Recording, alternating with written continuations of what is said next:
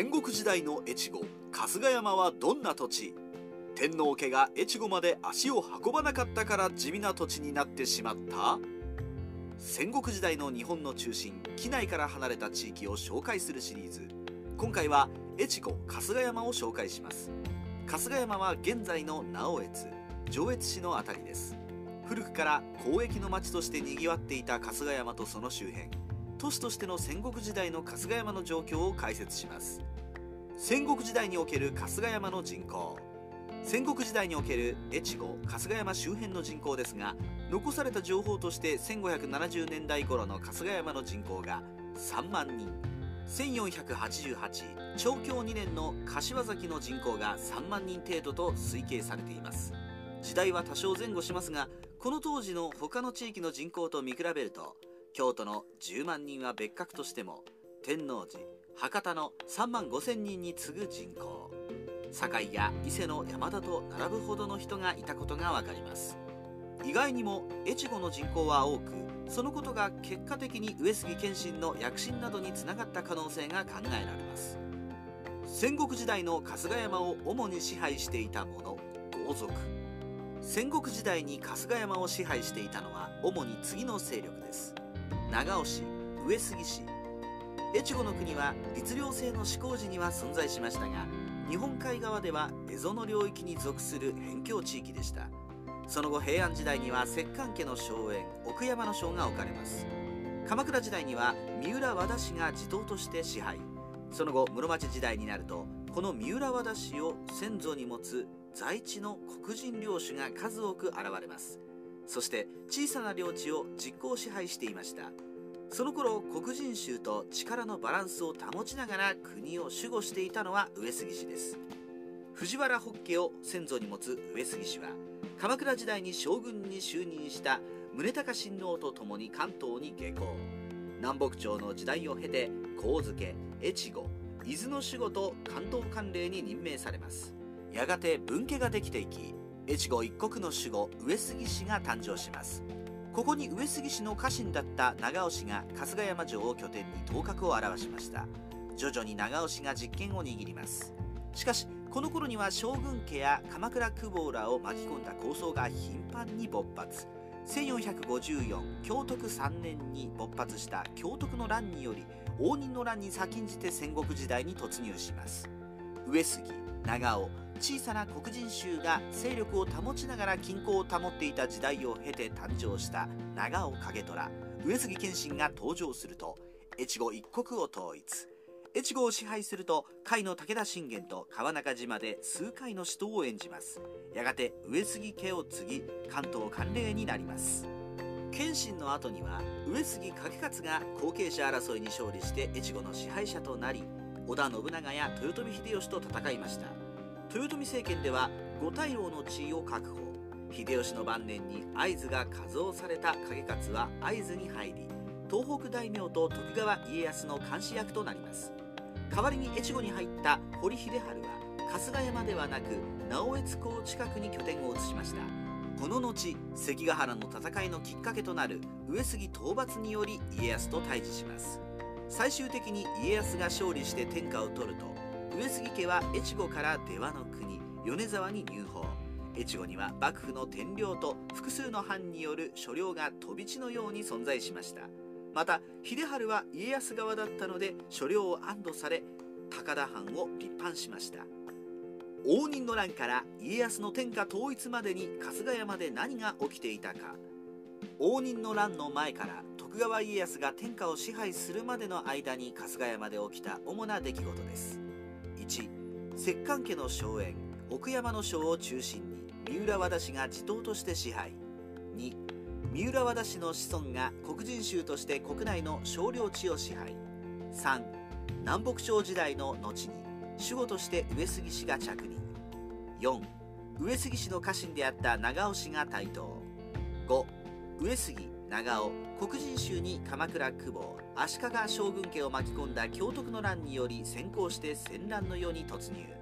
6長尾氏がリードするも上杉や黒人衆との力は微妙にバランスを保っている状態が続く。7長尾景虎により越後を統一。8甲斐の武田信玄と数度にわたり川中島で激突。9上杉を継ぐことになり上杉謙信の名前に。関東関連になる。10謙信の後継者争いで勝利した景勝が後継者。11豊臣政権下で景勝は五大老に就任。12秀吉の命により景勝は会津へ。代わりに入った堀秀治は拠点を直江津近くの福島に移動。13家康の上杉討伐の途中で石田三成らが動き関ヶ原の合戦につながる。秀治は東軍に参加。14家康の勝利の後上杉家は米沢に入堡秀治は所領を安堵され直江津港近くに福島城を築城。15秀治に代わって高田藩に入った松平忠輝により高田城が築城され福島城は廃城。なぜ春日山は首都になれなかったのか。春日山が首都にならなかった理由は天皇家が越後まで足を運ばなかったからですがそれ以前に越後は中央からは辺境の地だったことが挙げられます。越後は中央より十数年も早く戦乱の状態に陥るほど少量種が入り混じった複雑な場所です。長尾景虎が誕生するまでは国内すら統一できない状況でした。景虎が統一後上杉謙信として関東関連の地位についてからは春日山城周辺が準首都クラスにまで発展した可能性はあります。しかし謙信は織田信長と対峙している途中で脳出血により急死。これにより景勝が後を継ぐも上杉家の勢いが落ちたことは間違いありません。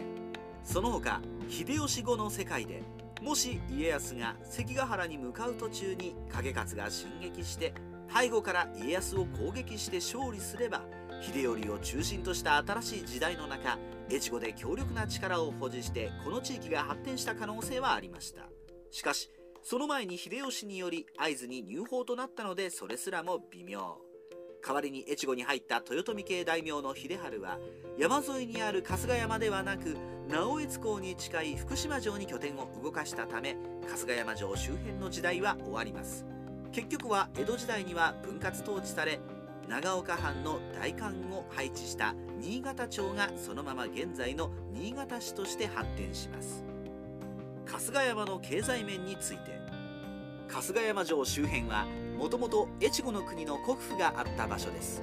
直江津港は日本海水運の主要な港の一つとなっていたため主にこの港を通じて経済活動が盛んに行われています。越後の地では越後上布の産地として交易が活発でした。これは越後地域で採れる青苧カラムシと呼ばれる植物を原料にした布地です。当時まだ木綿が移入される前だったこともあり衣服の原料として非常に重宝されました。そして戦国期では日本一の生産量を誇ります。その後江戸時代になっても上杉氏の拠点米沢藩の収入源となりました。この交易はもともとは京都の三条西家が青曽座を設置して独占していましたがやがて越後を支配した長尾氏が介入していきます。上杉謙信はこの青曽を使った交易をより積極的に取り入れ直江津の港から主に上方方面に運んで売り出しました。そして謙信はこれらの青苧を販売する商売人から税金を取ることで資金源にしています。その他越後には複数の金山と銀山がありました。そのため辺境の地にありながら越後春日山周辺は相当潤っていたことがうかがえます。地震や津波などの自然災害について。春日山城周辺越後での地震や津波についてですが1502分岐元年にマグニチュード6.5から7相当の地震が発生しました。春日山城のある直江津周辺での被害が甚大との記録が残っていますまた信濃の国との県境付近では大規模な山崩れが発生周辺を流れる姫川がせき止められ一時天然のダムが形成されましたその他影響した可能性があるのが天正地震ですこれは1586年に中部地方を襲った巨大地震でその範囲が非常に広いものただ越後での具体的な被害の記録は残っていませんそれでも隣の越中では高岡にあった貴船城が倒壊。城主前田秀次夫妻ら多数の死者が出ました。